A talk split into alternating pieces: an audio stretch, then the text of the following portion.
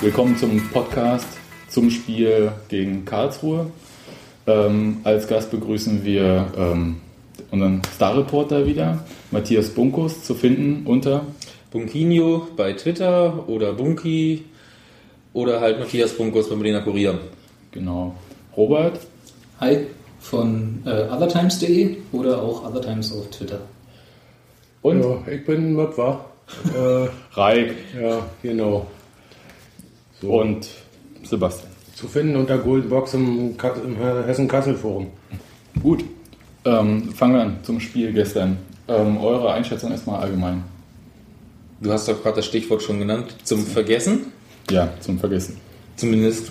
Das hat mich wütend gemacht. Das hat, das hat mich äh, äh, aufgeregt quasi, Was? das Spiel. Also Ja. ich war nicht mal, also sonst bin ich ja immer so versöhnlich, auch wenn es mal schief geht. Und war äh, die ganze Saison, auch wenn es irgendwie gegen, wie gegen Fürth und ähnliche Spiele schiefgegangen ist, war es eigentlich okay. Also natürlich nicht, dass, dass wir verloren haben, aber äh, gestern war es irgendwie war es anders. Ich weiß nicht genau, was es war, aber ich war sehr ähm, nicht mal nur enttäuscht. Ich war richtig wütend, auf, vor allem auf die erste Halbzeit und so ein paar Sachen, aber können wir dann nachher nochmal im Einzelnen drauf eingehen.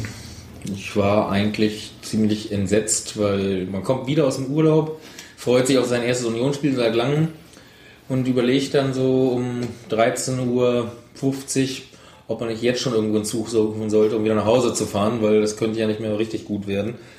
Und das vor allem bei einem Gegner, der eigentlich hochgradig verunsichert war, angeschlagen, jetzt mal völlig unabhängig davon, dass die individuelle Klasse haben, dass die Spielertypen haben, die langjährige Bundesliga-Erfahrung hatten und alles, aber der so dermaßen angeschlagen ist und so dermaßen unter Druck stand, geistig, dass man da anders auftreten muss, anders zu Werke gehen muss, um sich nicht so den Schneid abkaufen lassen kann durch einfachste Sachen, wie in der ersten Halbzeit passiert ist. Weil nach der ersten Halbzeit, würde mir glaube ich keiner jetzt groß widersprechen, hattest du das Gefühl, wir kriegen heute fünf oder sechs. Ja, die hätten wir ja auch in der ersten Halbzeit kriegen können, wenn Linker nicht ab und zu mal wirklich Ja, das Äh, war irgendwie so der Einzige, der auch aus dem Zug ausgestiegen ist. Ne? Also, aus dem äh, Schlafwagen. aus dem Schlafwagen, ja. Ähm, okay, so Paaren in der ersten Halbzeit fand ich schon auch noch in Normalform, aber das waren auch so die beiden einzigen. Ja, und ansonsten irgendwie ähm, komischerweise irgendwie ziemlich lethargisch.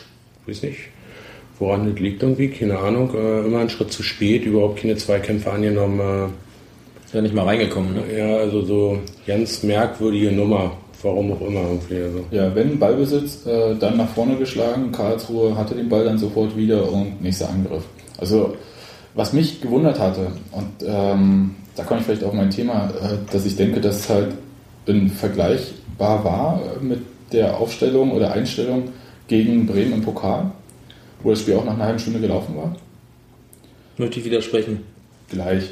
Mein, mein Problem war halt, äh, dass Benjamina als einziger Stürmer aufgestellt äh, trotzdem immer am Mittelkreis auf, in unserer Hälfte stand.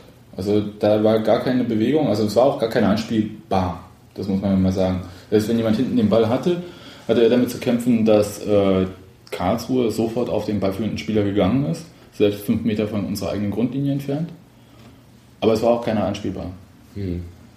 Ob das jetzt an der Taktik liegt, Bunky, bitte. Dann, äh, Weiß nicht, weiß nicht, Taktik. Du hast den Vergleich mit Bremen gezogen. Ich finde, da gibt es zwei unterschiedliche Paar Schuhe. Bei Bremen war einfach äh, in den Köpfen die Angst vor einem eigentlich übermächtigen Gegner. Nicht umsonst turnen die Jungs jetzt gerade wieder in der Bundesligaspitze rum. Das war von vornherein in einer Pokalsituation, wo jeder von weiß, nur wenn heute irgendwo die uns unterschätzen und bei uns alles super läuft, kann das was werden.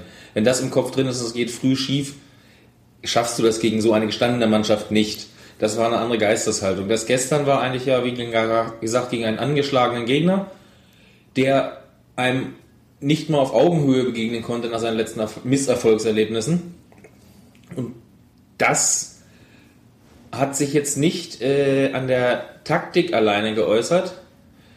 Die hat wohl vielleicht auch eine Rolle mitgespielt, davon können wir gleich noch später drauf kommen, aber äh, es war eine irgendwie andere Grundeinstellung, als ob die Jungs dachten, das kriegen wir schon irgendwo hin. Wir haben bislang gegen jeden Gegner gut ausgesehen. Selbst gegen Fürth hat man ja in der zweiten Halbzeit 20 ansehnliche Minuten. hingelegt, noch irgendwo nie unter Druck gesetzt. Das war eine Kopfsache gestern. Ganz eindeutig eine Kopfsache äh, und das fing an, dass man genau wusste, scheiße, wir haben nicht was zum Nachlegen, unsere Bank ist ausgedünnt. Nicht das, was vorher von manchen Leuten als Panik gemacht worden ist, wir haben hier sechs Ausfälle oder sieben Ausfälle. Das war völlig übertrieben. Es fehlte nur ein Stammspieler, Mosquera nämlich. Und das beim Warmmachen Kohlmann dann doch nicht machen konnte, weil er über Nacht einen grippalen Effekt oder sowas bekommen hatte. War eigentlich abzusehen. war äh, nicht abzusehen, war äh, abzugucken, ob er spielen kann oder nicht. Und seine ursprüngliche Taktik war ja noch zurückhaltender eigentlich. Äh, dieses 4-1-4-1, mit dem er gespielt hat, da hätte er mit Gebhardt in einem linken Mittelfeld gespielt und Shahin wäre draußen gewesen als Joker. Weil das, was bei uns ausgefallen ist, er hätte sonst auf der Bank gesessen, hätte als Qualität, wer im Laufe des Spiels je nach Spielsituation reingeworfen werden konnte. Das war halt diesmal der Unterschied.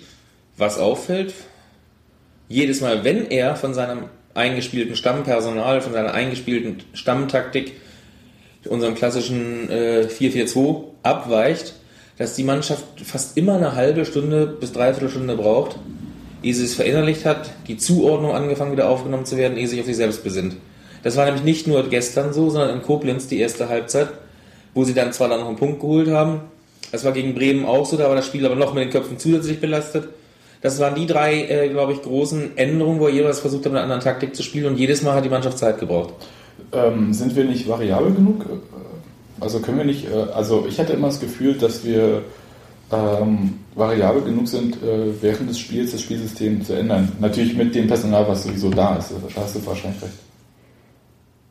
Ja, bist du in dem Moment, wenn du das hast. Du hast aber gestern nicht äh, genug Personal gehabt, um das den Variabelwechsel zu machen. Für ein 4-3-3 geht's nicht. Das Neuhaus-Erklärung ist immer, dass dieses 4-1-4-1, wenn man es ordentlich ausspielt, einem 4-3-3 ähnelt.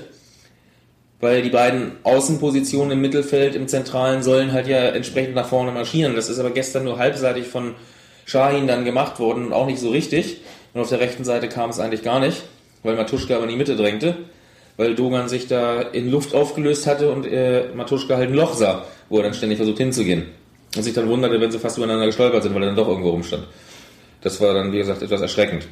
Sie sind auch gestolpert, ne? übereinander. Also, Stimmt, da gab es noch diese eine schöne Szene. Auch Dogan hatte einen sehr schönen Einsatz, wo ich dann 5,8, 5,9, der Russe gibt 5,2 bei seinem Stolperer auf der rechten Außenfahne gedacht habe. Naja, aber nichtsdestotrotz ist es doch erstaunlich irgendwie. Also, habe ich die ganze Zeit gefragt irgendwie. Oder so im Nachhinein kam es mir nochmal so in den Kopf irgendwie. Also, spätestens nach, dem, nach dem 2-0 irgendwie von Karlsruhe muss ich doch als Trainer umstellen irgendwie. Warum hat denn, warum hat Uwe Neuhaus nicht umgestellt? Irgendwie, Doch, hat er, hat er. Er hat schon da in dem Moment versucht zu reagieren, aber die Mannschaft hat auch da etwas langsam reagiert.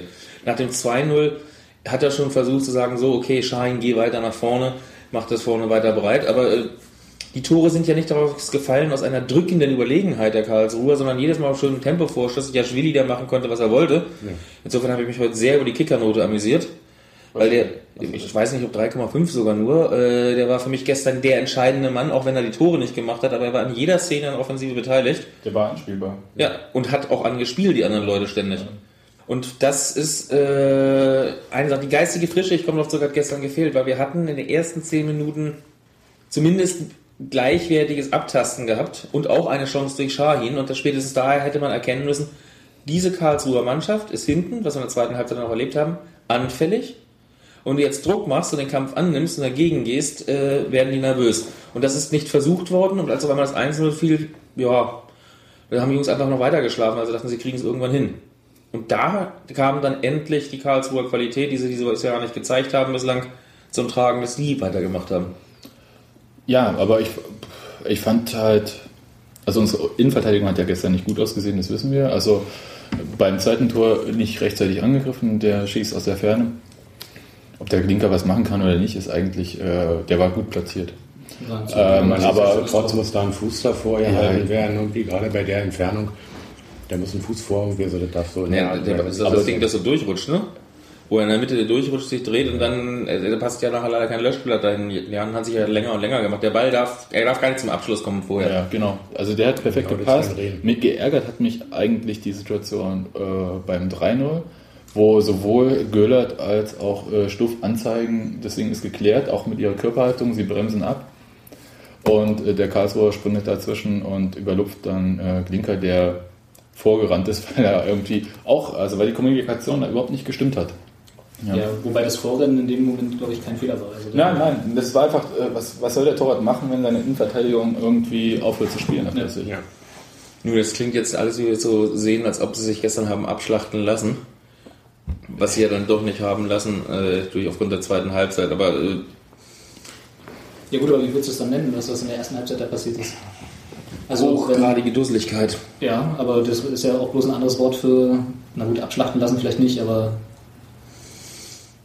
Also ich hätte ganz gerne der ersten Halbzeit schon drei Wechsel vollzogen, wenn du auf der Bank was gehabt hättest, außer den Youngstern. Ähm, macht man natürlich als Trainer nicht, weil man ja nicht weiß, was passiert. Du hättest den Spaziergänger von Sanssouci namens Dogan rausnehmen können. Eine Variante, aber dazu brauchst du einen gesunden Brunnemann, der nicht da war. Du hättest gestern auch Mac, der sonst eine Zuverlässigkeit in Person ist, äh, anstandslos rausnehmen können. Ein Dominik Peitz hätte es gestern, glaube ich, nicht schlechter gemacht, obwohl er bislang keine gute Spiel für Union gezeigt hat. Ja, hat ja auch kaum Spiele für Union gezeigt. Ja gut, er war ja halt bei diesem ersten Spiel, was völlig in die Hose ging, gegen Bremen mit dabei. Und Das ist sein Pech. Oder unser Glück gewesen. Vielleicht war, sind wir dadurch zu unserem Glück gezwungen worden. Abschlachten, gut, okay, bleiben wir da. Die ersten Halbzeit haben sich abschlachten lassen. In der zweiten Halbzeit Glück, früher Elfmeter. Der, da war ja nicht Glück. nur. Das war eine der besten Aktionen von Schein, der sich dann deutlich gesteigert hatte, weil der hatte ausnahmsweise mal, hatte nicht erst Bodenkontakt gesucht, sondern überlegt, ich umspiele den Gegner erstmal. Genau. Zumindest weil, kommen wir zu der Szene, Schein kommt endlich mal am Mann vorbei und hat nicht schon beim kleinsten Annäherung des Gegners und eines Windhauchs überlegt, ich könnte mal gucken, ob der Rasen wirklich so weich ist, wie er aussieht. Ja. Das war mit einer seiner besten Aktionen, auch wo er schon stärker wurde. Und den Elfmeter, da merkt man übrigens auch, dass den Jungs der Arsch auf Grundeis geht. Er war ja sowas von, ich versuche Uli Hoeneß nachzuahmen und den Ball in den Belgrader Nachthimmel geschossen. Man nicht, hörte, dass- man hörte, dass das so gewollt war? du sahst, wie Tusche zusammenzuckte, als auf einmal dieses Klatschgeräusch von der Latte war. Und das war zum Glück unterkante Latte und dann drin. Aber du sahst, wie er förmlich da zusammenzuckte, weil er dachte, oh scheiße, das Ding ist jetzt versemmelt. Also ich glaube nicht, dass das, äh, er schießt anders seine Elfmeter sonst. Er haut sie nicht einfach gnadenlos unter die Latte in die Mitte. Und er ist eigentlich ein relativ sicherer Schütze. Da hast du wahrscheinlich dann den Segen des da gewesen Seienden. Aber ich das habe Happig- es nur im Fernsehen gesehen und da muss ich sagen, da habe ich davor gesessen und habe gedacht, Respekt, äh, den in so einer Situation so zu schießen. Ist das jetzt eine abgesprochene Sache, dass Tusche immer unsere Elfmeter schießt? Muss ich passen, habe ich nicht nachgefragt. Finde ich aber Äh, gut. Gebhardt hat ja einige geschossen, dann an die paar Mal verschossen. Wir erinnern uns an Aus Regensburg. äh, Hermsdorf? Hermsdorf eigentlich, habe ich immer mehr im Kopf. Achso. Der ist Pokal aus äh, vor zwei Jahren gegen einen Verbandsligisten, wo wir im Spiel einen Elfmeter verschießen und beim anschließenden Elfmeterschießen Herr Gebhardt auch noch überlegt, das muss man nicht treffen. Kann ich jetzt mal kurz sagen, Hermsdorf ist gestern wieder weitergekommen. Ja, sehr schön. Man kann ja auch noch hoffen, dass sie im Pokal noch wieder, wie immer, bis ins Halbfinale kommen. Ja, äh, aber sonst, ich meine, Elfmeter und danach äh, lief das Spiel eigentlich für uns und man hat gemerkt, dass Karlsruhe ganz im Gegensatz zu dem, was der äh, Sky-Reporter im Fernsehen erzählt hat, der Karlsruhe so lächerlich hochgejubelt hat für ein großartiges Spiel, was eigentlich ein normales Zweitligaspiel war, was Karlsruhe aufgezogen hat, meine, meines Empfinden nach. Wir waren einfach unglaublich schwach in der ersten Halbzeit. Und ähm, danach hat man gemerkt, äh, woran Karlsruhe eigentlich krankt äh, die ganze Zeit, dass sie gar kein Selbstbewusstsein haben. Äh, da war die Hose schon leicht braun bei denen. Und dann hatte ähm, Schade Shahin schöne Chance. Ja, das, äh, Dieser Drehschuss da, zwei Meter vor dem Torwart. Genau. Ja. Da muss man sagen, äh, der Torhüter der Karlsruher ist nun wirklich einer, der jahrelang Handball oben gespielt gespielt. hat? Weiß Ja. ich nicht, der hat in der ersten Halbzeit schon gegen Karin Benjamina wunderbar eine entschärft, wo Ja. der alleine im Strafraum zugeht und Gut, sich vier Ecken aussuchen kann und aber das Bein von Herrn Miller attraktiver fand.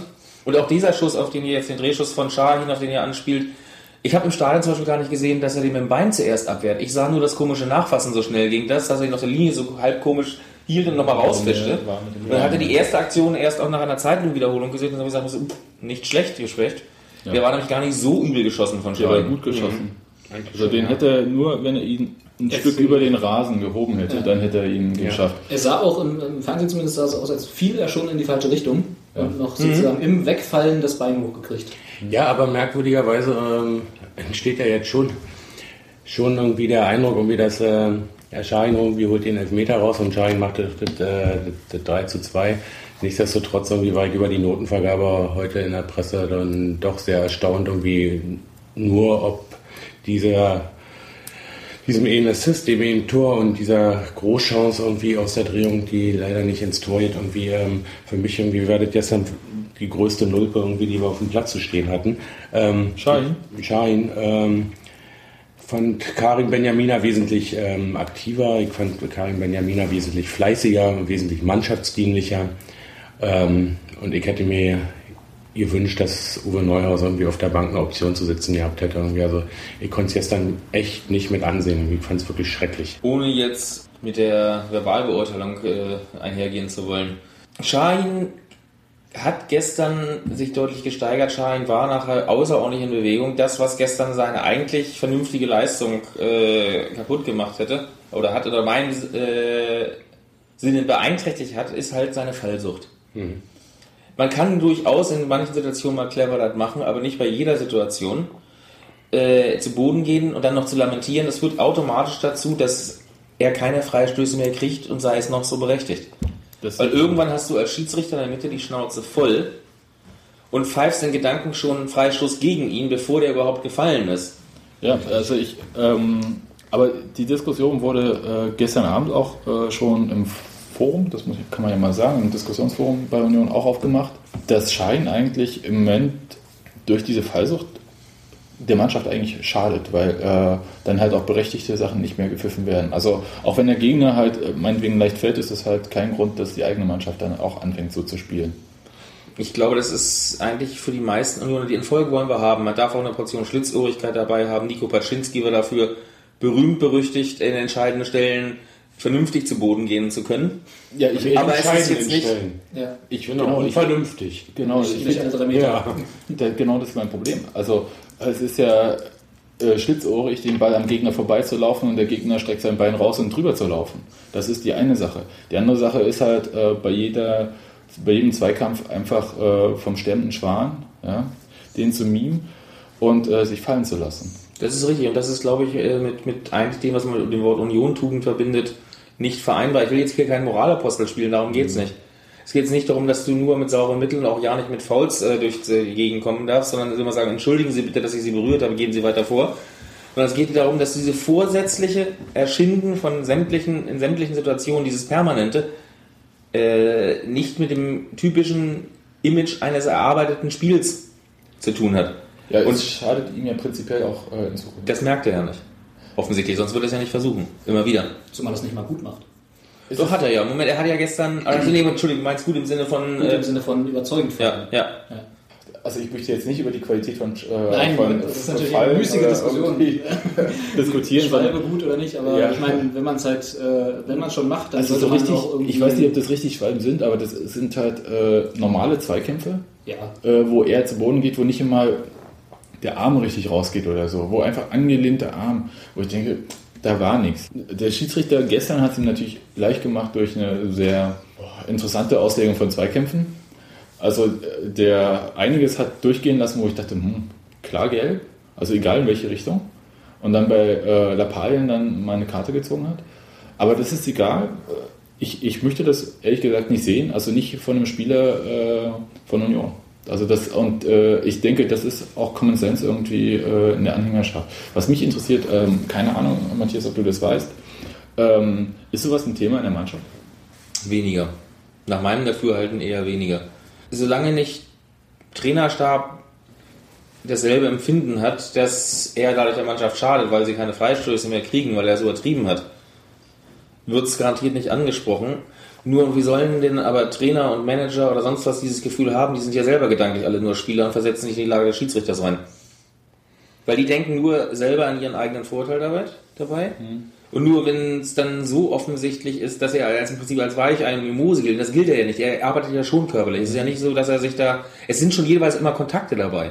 Es ist nicht so, dass er einfach äh, irgendwo aus heiterem Himmel hinfällt. Er macht nicht den Andi Möller. Ja, genau, in der Richtung nicht. Er ist aber keine Heulsuse, aber äh, ich glaube nicht, dass es angesprochen wird. Ich würde es mir wünschen, weil Shahin eigentlich als Fußballer mich überrascht hat, nachdem ich den ersten Eindruck, als er ankam, sagte, hm, hilft er uns wirklich weiter, kann er in der zweiten Liga überhaupt bestehen? Und sich da sehr ordentlich reingehauen hat. Als Joker hat er überzeugt, hat ordentlich äh, Betrieb gemacht. Ja, und das ist halt einfach so, so, so, so, so die Sache, die mir halt einfach auffällt, irgendwie in den letzten zwei, drei Spielen. Irgendwie. Ich habe den Eindruck, dass er das auch eigentlich ja nicht nötig hat. Ähm, ich habe genug Spiele von ihm gesehen, irgendwie war sehr, sehr ähm, dynamisch, entschuldige für das Wort.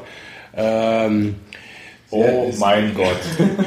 sehr, ähm, also durchaus gekonnt irgendwie an, an Leuten auch vorbeigehen kann irgendwie und äh, für mich stellt sich halt die Frage, warum er gerade zur jetzigen Zeit äh, dieses Mittel wählt. Irgendwie ist er nicht, ist er nicht spritzig genug, hat er nicht genug Selbstvertrauen. Irgendwie, also wa warum, warum, warum macht er das irgendwie? Weil, weil meines Erachtens nach hat er das doch überhaupt nicht nötig irgendwie. Also, Ja, er hat es nicht nötig, schon aber die gesehen. Ansätze dazu, sagen wir, hat er immer gehabt. Ich glaube, das ist nicht das erste Mal. Nur äh, so massiert wie in diesem Spiel habe ich es jetzt nicht in Erinnerung. Ja, vielleicht ist es einfach äh, aus dem Grund, dass, in, dass er das Gefühl hatte und das durchaus zu Recht, äh, dass in dem Spiel viel mit Standardsituationen für Union geht. Ist ja auch so gewesen, dass 3 zu Ja. 2, sein herrlicher Kopfball, ist ja auch Ja. eine Standardsituation gewesen. Ja. Und auch, na gut, der Elfmeter ist keine Standard, ja, doch, doch, ist eine Standardsituation, aber aus dem Spiel heraus verursachte Standardsituation. Mhm. Klar wollte er Freistöße rausholen, weil man gemerkt hat, die sind anfällig. Aber dann bleibt es dabei, ich, ich finde es halt sehr, sehr schade, wenn jemand eigentlich sich nur auf dieses Mittel verlegt, obwohl er andere hat. Richtig, Und er hat andere. ja. Zumal wir gestern vorne auch nicht wirklich jemanden noch hatten, der mit anderen Mitteln geglänzt hätte. Nun, das, ähm, Um nochmal. Äh, da können wir mal auf Karim k- Genau, äh, das- kommen. Also also Karim, ich- der von, äh, da muss ich jetzt den Boulevard aufgreifen, Matthias. Ähm, Big Ben, ich weiß nicht, wo das herkommt, ja. Ähm. Aus der Bildzeitung. Dann, genau, aus der Bildzeitung, der dann jetzt irgendwie Little Ben genannt wurde, ähm, wo ich dachte, mein Gott, äh, Karim Benjamina, habe ich beim letzten Podcast, glaube ich, auch schon gesagt, ist unser Miroslav Klose im Moment. Trifft nicht. Äh, heißt, er schießt dann in 10 Spielen mal wieder ein Tor, dann ist alles wieder gut. nein, äh, gar nicht um das alles wieder gut, sondern er schafft eigentlich Räume, äh, wo die anderen dann halt glänzen können. Was gestern halt problematisch war, waren seine zwei Alleingänge auf den Torhüter. Und die in der ersten Halbzeit, in der zweiten. Flanke, wenn man so will, die er da noch. Das hat mich total geärgert. Okay, das können wir vielleicht danach. Aber das meine ich ja mit dem. Ne? ja, aber äh, er hatte zwei Alleingänge auf den Torhüter.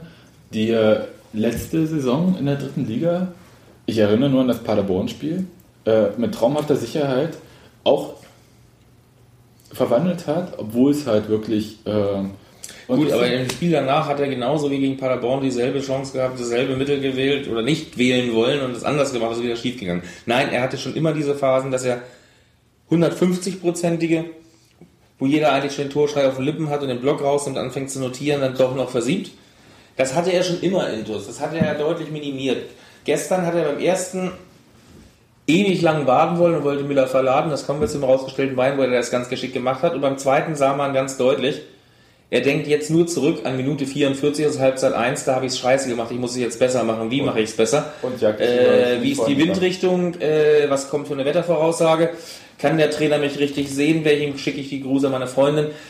Äh, bin ich auch richtig bei den Fotografen im Bild? Ach Mist, da ist ja das Tor. Also im Prinzip jetzt die letzten waren bösartig. Ihm gingen zu viele Sachen gleichzeitig Ja, durch den ja. Kopf, ganz einfach, wollte es zu gut machen, macht es genau. Völlig daneben. Mit einem Punkt gebe ich re- recht. Er ist immer wahnsinnig fleißig. Aber jetzt mal zur Notengebung gekommen. Fleiß alleine langt nicht. Fleiß ist eigentlich die Grundvoraussetzung, die man in einem Spiel haben sollte. Arbeiten, laufen, rennen, kämpfen ist eigentlich das, was du äh, anbieten musst, wenn du eine ganze Woche lang auf diese 90 Minuten hinarbeitest und das muss nicht noch extra notentechnisch belohnt werden. Aber, aber ihr reicht dann irgendwie, ihr reichen keinen anscheinend drei gute Szenen, um zwei Noten besser zu sein als Karim Benjamina. Ähm, das waren nicht nur zwei gute Szenen Drei. und auch nicht drei, der- sondern war deutlich in der zweiten Halbzeit. Also eigentlich mal ganz ehrlich Noten geben. Gestern hätte ich gern zwei äh, unterschiedliche Noten gegeben, nämlich eine für die erste Halbzeit, wo es dann ungefähr acht Sechsen gegeben hätte und äh, nur für die zweite Halbzeit, wo es dann deutlich weniger gegeben hätte.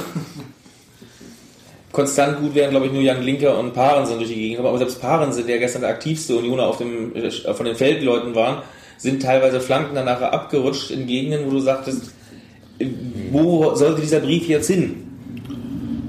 Ja, vielleicht hätte eine Weiterleitung. Eine Ruf, du meinst eine Rufumleitung, das hätte ja sein können. Nee, was einfach schade ist, um jetzt vielleicht um das Spiel mal ein bisschen äh, fertig zu resümieren, Ich hätte mir nach diesem Spiel gewünscht, äh, dass wir schön mit 26 Punkten auf Rang 4 sind und nicht um jetzt unbedingt beim nächsten Spiel gegen Kaiserslautern in die Aufstiegsränge zu stürmen, sondern eigentlich um Sicherheit nach hinten zu haben, weil es ist optisch ungemein hübsch und beruhigend, wenn du auf Platz 4 bist und weißt, du kannst zweimal verlieren, ehe alle Mannschaften hinter dir wieder dran sind. Das mag sein, aber anders, und jetzt äh, zitiere ich mal Reik von gestern, Frankfurt hat nur einen Punkt auf uns gut gemacht. Ja, aber wir hätten die Chance gehabt, uns abzusetzen. Wir hätten genau oben, alle drei oben haben, na gut, Bielefeld nicht so ganz, aber St. Pauli und Kaiserslautern haben vorgelegt und wir haben diesmal nicht mitgezogen, was nicht unser Anspruch sein will über die gesamte Saison. Aber wir hätten mit 26 Punkten Vorsprung, äh, sech- nicht, also 6 Punkte Vorsprung auf Rang 5 haben können. Und dann gehst du ganz anders in ein Spitzenspiel wie Kaiserslautern rein und sagst, heute passiert doch nichts, egal was ist. Ja, das sage ich immer noch, Matthias. Also wir hatten ähm, vor zwei Wochen Bergfest mit den 20 Punkten. Und da hatten wir gesagt, ähm, wie viele Punkte jetzt aus den nächsten sieben Spielen noch? Da habe ich gesagt, sieben. Und äh, weil ich einfach die Gegner sehe und ich ähm, denke halt, Kaiserslautern, mein Gott, äh, vielleicht, vielleicht auch nicht. Also Jan, Das ist Kaiserslautern, das ist sowas von dermaßen nicht unsere Kragenweite. Natürlich möchte ich drei Punkte gegen Kaiserslautern, das ist keine Frage. Aber ich fange jetzt nicht an, mich unter Druck zu setzen, oh mein Gott, wir brauchen drei Punkte gegen Nein, Kaiserslautern. brauchen wir nicht, aber Karlsruhe war vor dem Spiel sowas von nicht unsere Kragenweite. Aber in die andere Richtung. ähm, du musst an den Stellen die Sachen mitnehmen, wo es passt und wo Ja. es nicht passt. Sag mal, oh, wir haben in Oberhausen wahrscheinlich ein schlechtes Saisonspiel erwischt, nämlich zum Ja. Auftakt. Wo ich nur sage, äh, entweder stimmt heute bei denen was überhaupt nicht. Die Saison beginnt bei denen erst in einer Woche. Oder wir haben den Absteiger Nummer 1 gesehen die Saison und es erwies sich, dass die halt irgendwie verlängerten Urlaub hatten und eine Woche später erst beginnen wollten und die Termine durcheinander gekriegt haben. Weil die hatten sich ja auch auf 20 Punkte rangeschoben und das ist nicht durch Zufälligkeiten. Haben, glaube ich, auch in Kaiserslautern war die einzige Mannschaft, die in Kaiserslautern gewonnen hat, soweit ich weiß. Oder Düsseldorf, gut, aber die haben irgendwo auch noch. Naja, aber nichtsdestotrotz. Also ich meine, ähm, Koblenz hat neun Punkte, wir haben, drei, wir haben 23 Punkte Und die haben einen davon gegen uns geholt. und die haben einen davon gegen uns geholt. Also das sind, das sind äh, 14 Punkte Vorsprung vom Relegationsplatz. Irgendwie Es sind summa summarum fünf Spiele. Äh, jetzt können wir, können wir schon langsam auch mal, vielleicht machst du das ja schon irgendwie vor der Halbserie, den Rechenschieber rausholen. ähm, Also, worauf möchtest du denn hinaus? Allein, dass Ja. du jetzt schon wieder anfängst. Also, ich hätte vor der Saison auch gesagt, äh, Vergleich mit Koblenz und Konsorten, ja. Herrlich, wenn wir vor auf die einen Vorsprung haben, ist gut. Ich will jetzt nicht die Ansprüche nach oben schrauben und sagen, wir müssen aufsteigen, darum geht's mir gar nicht. Ich halt, hielt es auch für ungesund. Aber wir müssen endlich aufhören, damit zu sagen, äh, es ist alles Punkte gegen Abstieg, sondern jetzt geht's darum, soliden Platz zu erzielen, um darauf weiter aufbauen zu können. Weil das ist die Möglichkeit, die diese Mannschaft, die das in dieser Potenzial in dieser Mannschaft steckt. Du kannst im Moment nicht mehr mit zufrieden sein, wenn du am Ende Zwölfter wirst oder Dreizehnter, sondern du musst schon sehen, dass du Fünfter, Sechster, Siebter, Achter meinetwegen auch, weil das sind Marginalien, aber wo gesagt wird, okay, diese Mannschaft hat völlig zu Recht die ganze Saison über nichts mit dem Abstieg zu tun gehabt. Matthias, Aber in das einer, haben wir jetzt auch nicht. in einer Sache würde ich dir jetzt recht geben. Also ähm, es kann uns nicht darum gehen, jetzt zu sagen, irgendwie, wir äh, kokettieren hier äh, gegen den Abstieg. Das tun wir natürlich alle. Das ist auch korrekt. Äh, wir sind gebrannte Kinder. Wir wissen halt auch, äh, das sehen wir im Moment halt auch in der Stadt, äh, was ein Negativlauf sein kann. Ähm, aber ähm, der andere Punkt ist natürlich, ähm, und da gebe ich dir recht, wir sollen halt jedes Spiel gewinnen. Also das muss der Anspruch sein, dass man jedes Spiel gewinnen möchte. Wir äh, sollten halt äh, so gut es geht und solange es geht oben stehen. Weil, und das ist mir erst äh, jetzt im Laufe der Saison äh, bewusst geworden, dass wir, ähm, dass diese Ausschüttung der Fernsehgelder während der Saison passiert und während der Saison an den Tabellenplätzen, die man gerade zu dem Zeitpunkt auch hat. Das, das war mir überhaupt nicht bewusst. Also es war halt äh, nach dem zehnten Spieltag, glaube ich, dass die ähm, erste äh, Rate fällig wurde und dann abhängig natürlich von welchem äh, Tabellenplatz man zu dieser Zeit hat.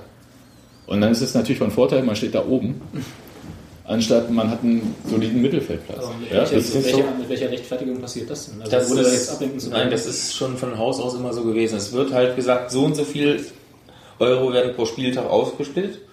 Und dann ist es halt genau ausgerechnet, die addieren die Zahlen 1 bis 18 zusammen auf und dann haben dann den Faktor, ich weiß nicht, was das jetzt nicht ist, äh, sagen, okay, wir müssen jetzt die Summe, die an diesem Spieltag aufgeteilt wird, durch dieses austeilen und dann kriegt der Erste die 18-fache Summe des Einsatztages, der zweite das 17-fache Ja. und darunter bis immer weiter runter der letzte dann sozusagen den einfachen Satz. Also und aus dem, Grund, ich aus dem Grund sage ich natürlich, ist es äh, sehr gut und da muss natürlich auch der Anspruch sein, weit, so lange wie möglich weit oben mitspielen zu können. Weil äh, Ja, wir, dazu sind kommen nicht, halt die Montagabendspiele noch, ne? Also, wir sind nicht der superreiche Verein. Äh, wir haben, wenn man genau guckt, das war eine Sache, die ich mir äh, vor ein paar Tagen durch den Kopf gehen lassen habe. Wir haben gar nicht äh, das Geld und wir hatten das Geld auch nicht, um uns äh, nennenswert zu verstärken. In der Winterpause jetzt, oder? Ja, überhaupt. Also äh, schau mal, was wir äh, im Sommer geholt haben, für welches Geld. nichtsdestotrotz ähm, muss ich aber nochmal eine Sache in die Runde schmeißen. Ich bin die ganze Zeit am überlegen, irgendwie, ob wir eine überragende Saison spielen, ob wir eine normale Saison spielen Nein. oder ähm, also mit dem mit nee, einfach mit dem Hintergrund mit dem Hintergrund ähm, dass ich eigentlich nur, nur eine Mannschaft gesehen habe, denen wir wirklich unterlegen waren und das war Greuther Fürth irgendwie, die waren von der Spielanlage, von, von, der, von der Laufbereitschaft, äh, von sämtlichen Sachen irgendwie wesentlich moderner und uns auch einfach überlegen.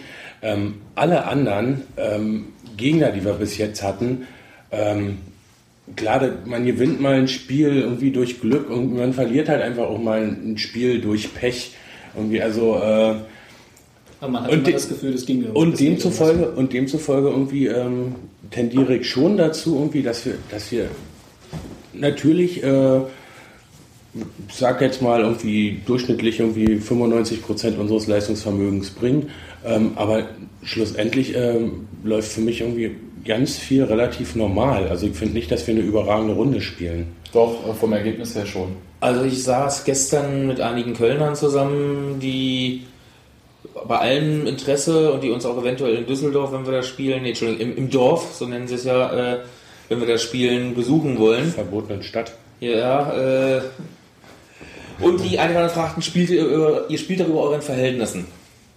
Und ich dann zuckte, äh, das erst ablehnt und dann beim nochmal drüber nachdenken, es immer noch ablehne, weil die spielen nicht über ihren Verhältnissen oder wenn nur knapp drüber. Sie spielen auf einem Level, und das meine ich damit, wo sie in dieser Liga tatsächlich zwischen Rang 4 und 8 absolut hingehören. Und an Tagen, wo sie dann ein bisschen besser drauf sind, können sie in dieser Liga, die sehr, sehr ausgeglichen ist, insgesamt jeden schlagen. Und an Tagen, wo sie halt nicht nur 100% bringen, sondern nur 95 oder vielleicht sogar 90, geschieht sowas wie in Karlsruhe. Nein, es war weniger als 90 in Karlsruhe. Also, das, äh, aber Ja. das wollen wir nicht an Zahlen festmachen, sondern der Punkt ist, wir spielen nicht über unseren Verhältnissen, sondern wir reizen unsere Verhältnisse gerade äh, gut aus. Erstens das und zweitens konnten wir vor der Saison nicht einschätzen, wie weit wir eigentlich tatsächlich äh, in dieser Liga mithalten können. Und da kommt uns zugute, dass wir als Drittligameister aufgestiegen sind, nicht als Regionalligameister oder sowas.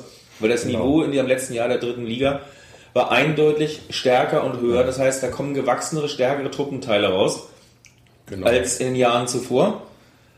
Das Gefälle ist also niedriger geworden.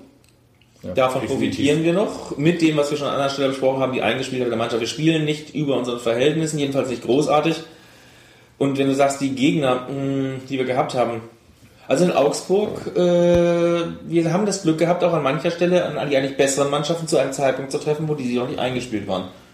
Augsburg hat mal so eben, glaube ich, fünf in Fürth geschossen. Ja. Das muss man auch mal hinkriegen. Und Fürth, weil du eben richtig sagtest, war die einzige Mannschaft, wo wir so eine Art Bremen-Gefühl hatten.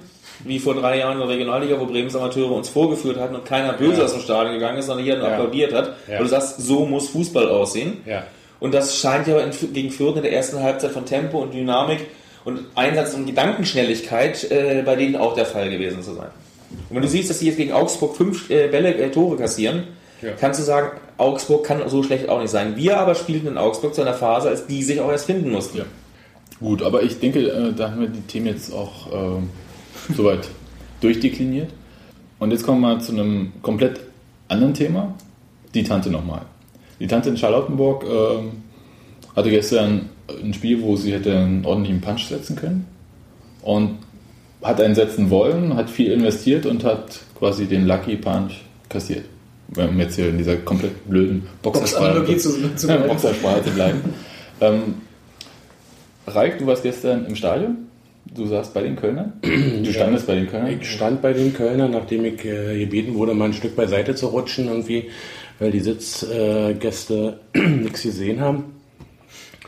Ja, äh, fand Hertha nicht so schlecht irgendwie. Ich fand sie besser als in den letzten Spielen irgendwie. Da ist durchaus eventuell äh, noch nicht das letzte Wort ge gesprochen.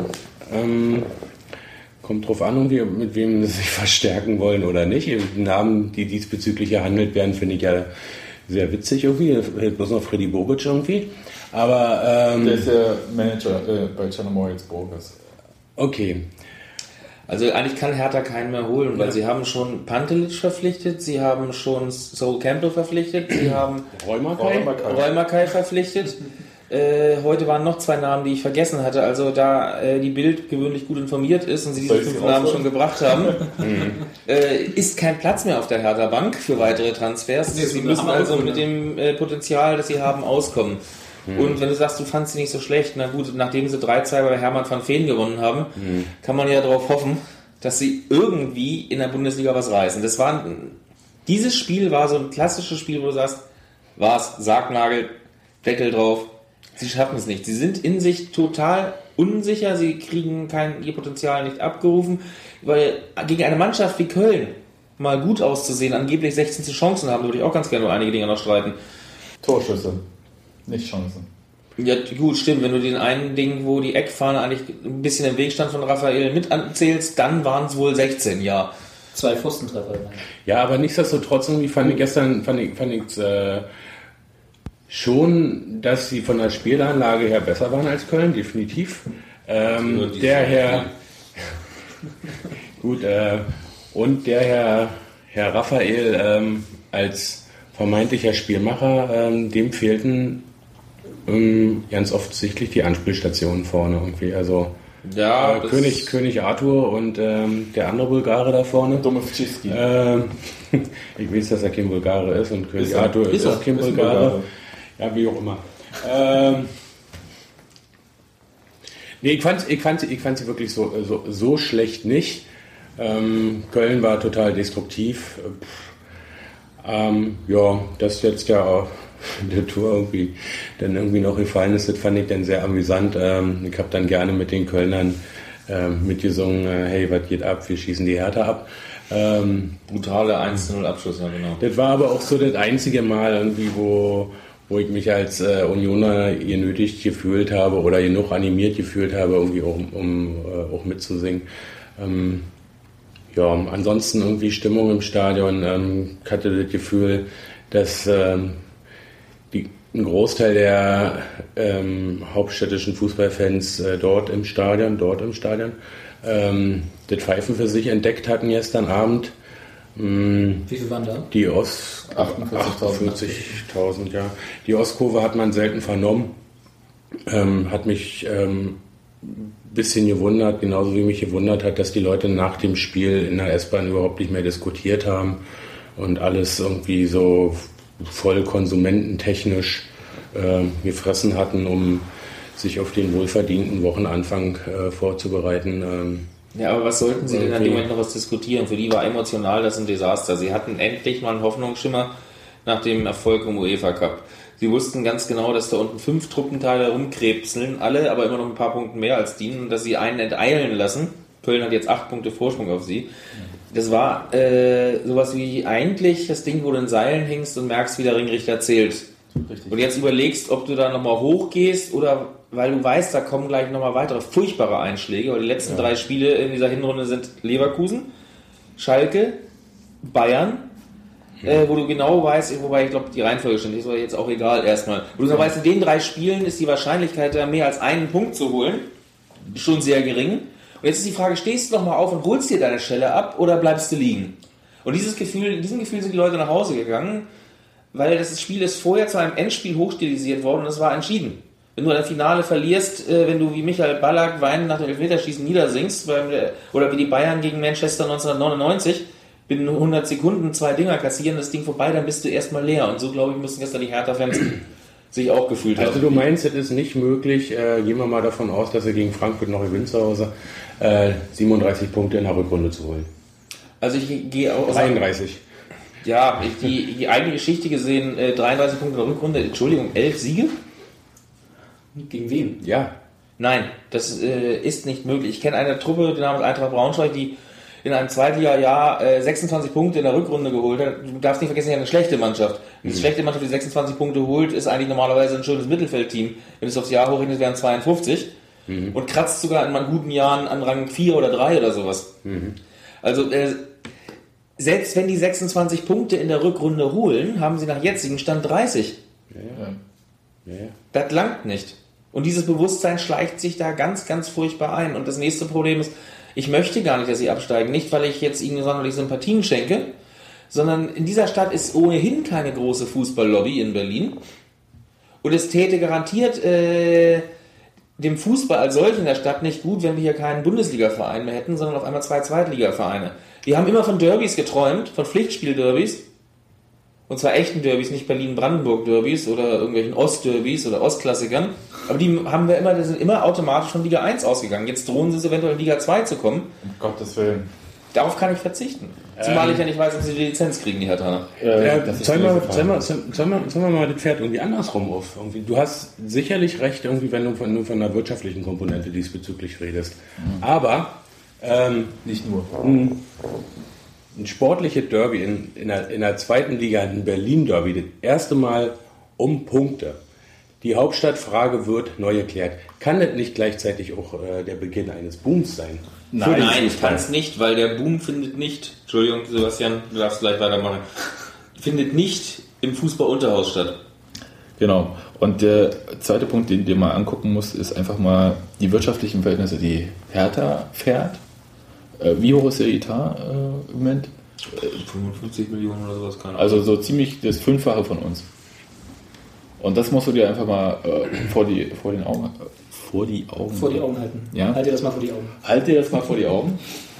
Ja, was äh, da eigentlich auf die Hertha zukommt. Der nächste Punkt ist halt, und äh, das beobachte ich eigentlich mit Sorge und deswegen äh, glaube ich an dieses Rückrundengeschwafel nicht, sondern äh, die sollen mal nicht sagen, irgendwie wir retten uns jetzt irgendwie in die Rückrunde, sondern äh, die müssen jetzt eigentlich den Bock umstoßen.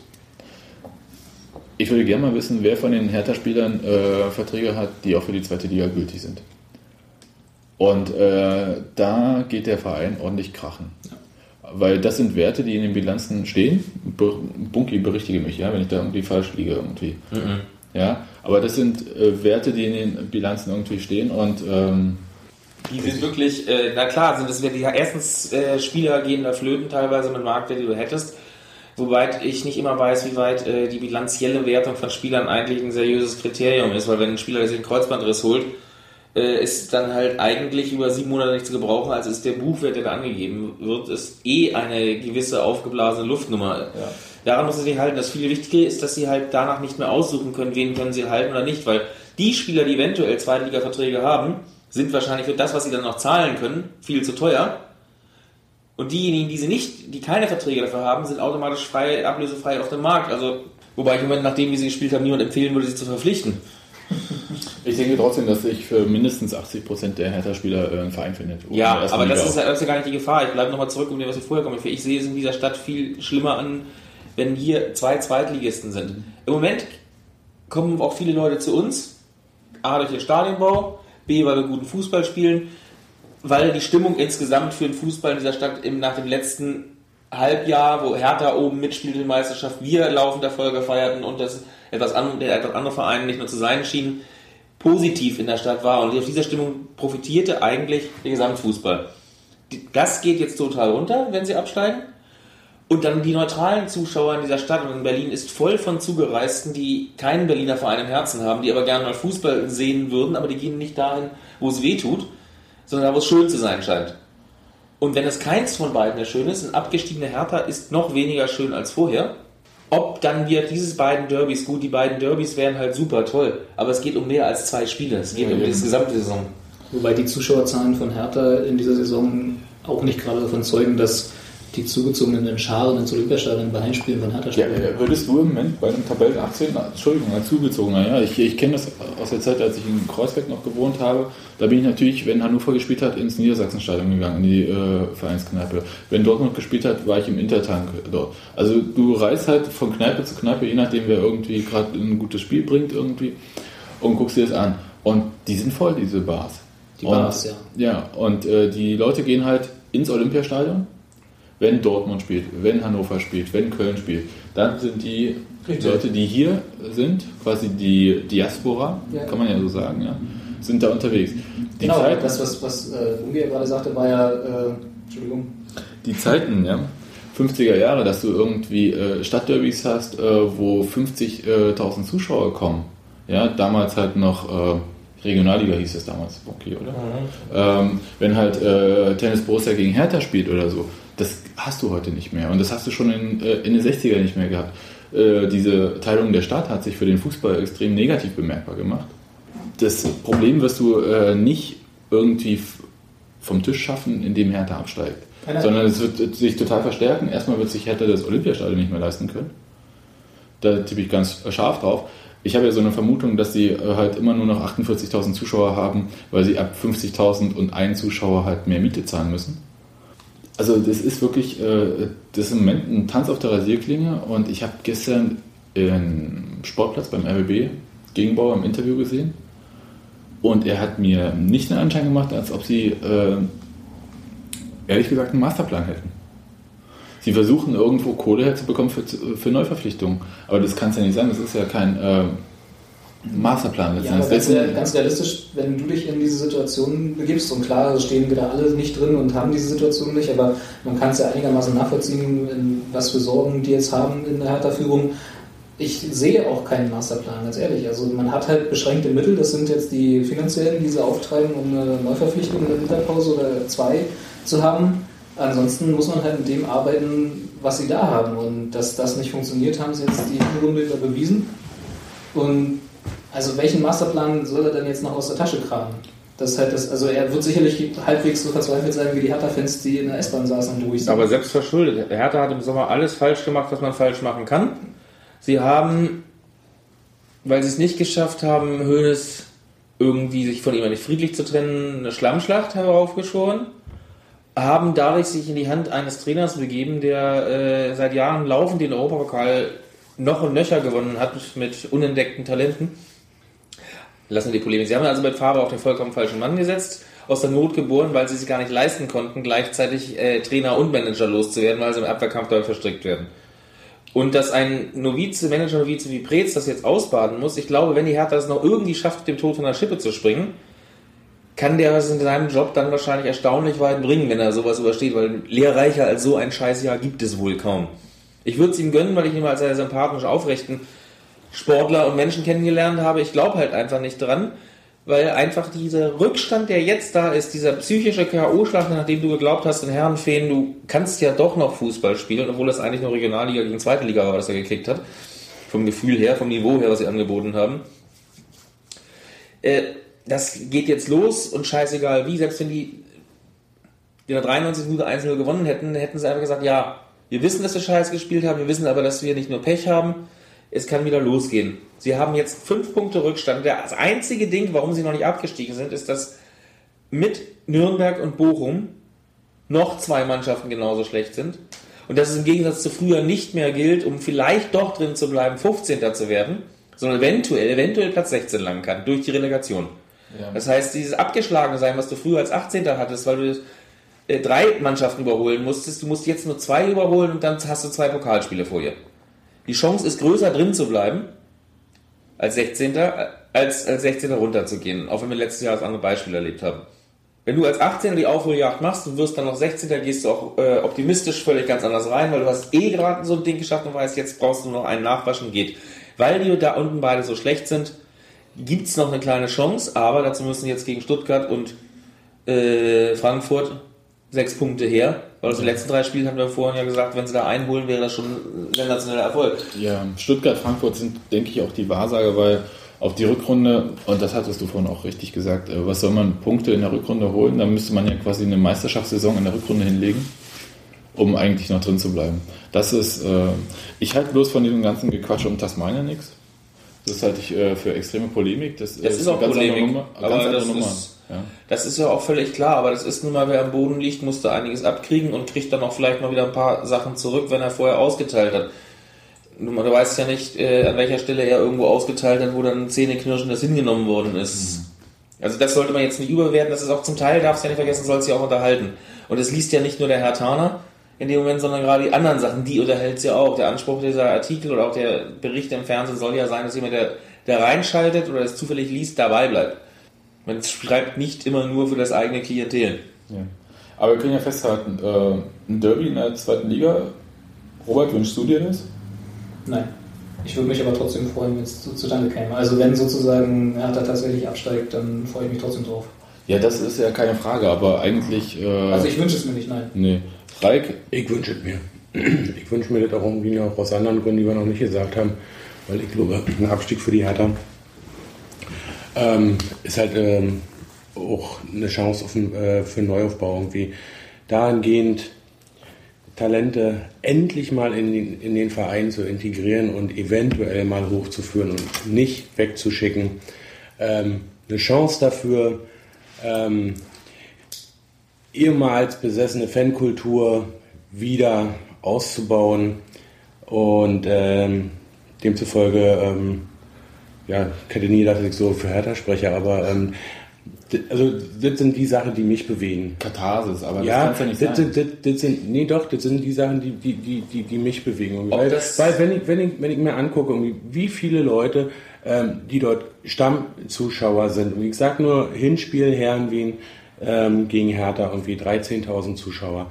Sprich, schlussendlich sind es nicht mehr als, als, als, oder nicht viel mehr, als wir als Stammzuschauer haben. Dazu möchte ich wieder auch widersprechen. und- wir haben sieben als Stamm gehabt, dass wir jetzt endlich mal schaffen, 13.000 jedes Spiel zu kriegen, heißt doch noch nicht, dass die bei uns Stamm Ich sind. habe gesagt, nicht viel mehr. Auch 6.000 mehr, 3.000 bis 4.000 mehr.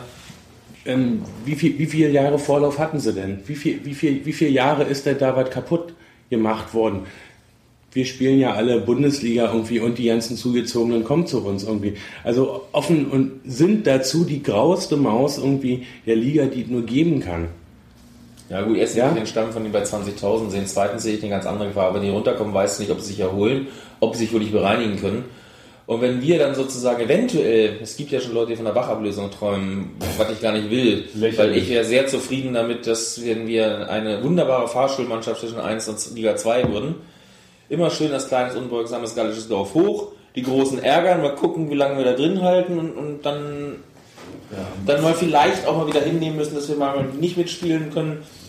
Da, damit könnte ich super leben, weil wenn wir jetzt sofort hochkämen, sei es nur dieses Jahr oder ohne dass wir unsere neue Haupttribüne haben, ohne dass innerhalb unseres diskussionsfreudigen äh, Publikums äh, darüber gesprochen wird, welche Gefahren, Risiken und Chancen wir haben, was wir behalten wollen an Kultur und was nicht, äh, wie uns dem Trend der Kommerzialisierung, der Ohnmacht, der Notwendigkeit des Geldes äh, ergeben müsste und dass unsere Fankultur auch nachhaltig ändern würde. Ich glaube, das können wir nur mit einem stetigen Wachsen, weil wir unsere Werte dabei dann nicht verkaufen müssen, sondern halt ständig hinterfragen können und sagen, okay, das ist dann Stück XYZ ist das und das auch wert, aber nicht über Nacht gezwungen werden müssen, dieses Spielchen zu machen. Ja, organisches Wachstum. Ich meine, das ist ja das äh, ständige Thema. Ich glaube auch nicht. Also pff, deswegen lache ich auch. Ähm, also erstens kenne ich äh, so die Leistungsfähigkeit und man hat so ein Gefühl, wo unsere Mannschaft hingehört.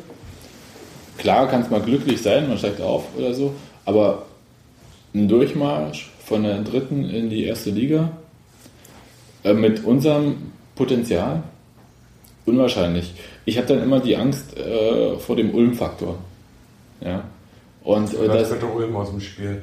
ja, aber du verstehst, was ich meine. Ja, aber Ulm, Ulm ist demjenigen, es am schlechtesten bekommen ist. Es gibt Ja. äh, die anderen, die einen Durchmarsch gemacht haben, 60, Bielefeld, äh, Hoffenheim, Düsseldorf. Hoff- Hoffenheim hatte ganz andere. Äh, Ja, Hoffenheim müssen wir da auch außen vor lesen, auslassen. Die sehen wir in absehbarer Zeit äh, nicht wieder zurück in Liga 2. nee. Ob wir, was in 5, 6 Jahren ist, weiß ich nicht, aber in dem Zeitraum werden sie auf jeden Fall oben mitspielen. So viel Substanz haben wir bis dahin aufgebaut. Auch ohne Hopf, falls der mal Lust an seinem Spielzeug verliert, was ich nicht glaube, aber der investiert, darf man ja auch bei einer Unliebe nicht vergessen, ja auch in Steine.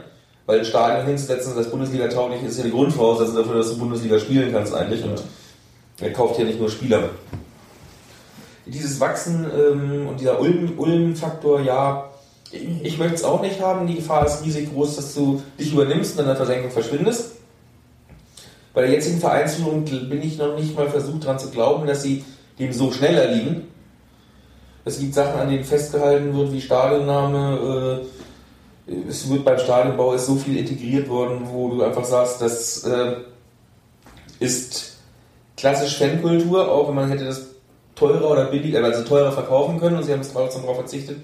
Die jetzige Umsetzung am Präsidium, wo sie im Prinzip Kritikpunkte, dass der Aufsichtsrat schon längst Präsidium ist, einfach vorwegnehmen, indem sie sagen, ja, stimmt, er ist eigentlich Exekutive, wir tauschen jetzt aus, also macht er jetzt den Präsidenten äh, äh, im Präsidium mit und es wird ein weiteres Kontrollmitglied geholt. Äh, alles schon in Hinsicht auf die Weiterentwicklung des Stadions, des Stadionsbau, wo der eigentliche Architekt sozusagen aufgewertet wird, auch nach außen mit seinen Verhandlungspartnern, die er machen muss. Das sind alles richtige Schritte, die jetzt, ohne dass man sie zum Jagen tragen musste, passiert sind. Ja. Vielleicht mit einer gewissen Zeitverzögerung, unruhige Geister hätten das früher haben wollen. Nee, ich glaube, dass diese Vereinsführung der Versuchung nicht so stark erlegen würde. Ein Argument gibt es für mich, nur ein einer einziges, um zu sagen, man sollte, wenn es dann kommt, es nicht ablehnen. Und damit meine ich nicht den alten Satz, wenn eine Chance sich gibt, muss man sie nutzen, vielleicht kommt sie nie wieder, sondern Michael Kölmel. Wir haben im Sommer 2010 den Rückzahlungszeitpunkt, wo wir 4,8 Millionen von den 15 Millionen zurückzahlen müssen. Ich dachte, das interessiert mich jetzt, weil ich habe gedacht, äh, das Darlehen, was Kölmel gegeben hat, äh, wird zurückgezahlt, wenn man Gewinn macht. Ja, auch jetzt, wir hätten schon, die 4,8 hätten wir auch schon vorher zurückzahlen müssen, wenn wir gewinnen hätten. Das Darlehen ist festgeschrieben bis 2010. Von denen sind dauerhaft festgeschrieben irgendwie 10,2 Millionen auf Dauer mit Rangrücktritt, 4,8 Millionen aber nicht. Ah, okay. Das heißt, wir haben im Sommer 2010 eine Rückzahlsituation. Rein theoretisch. Das wird, er wird nicht darauf bestehen, wie immer, aber äh, Ja, er hat ja mit uns ja auch ähm, ganz im Gegensatz zu seinen vielen anderen Vereinen auch gute Erfahrungen gemacht. Also Richtig. Jena, siehe Sachsen-Leipzig oder so weiter.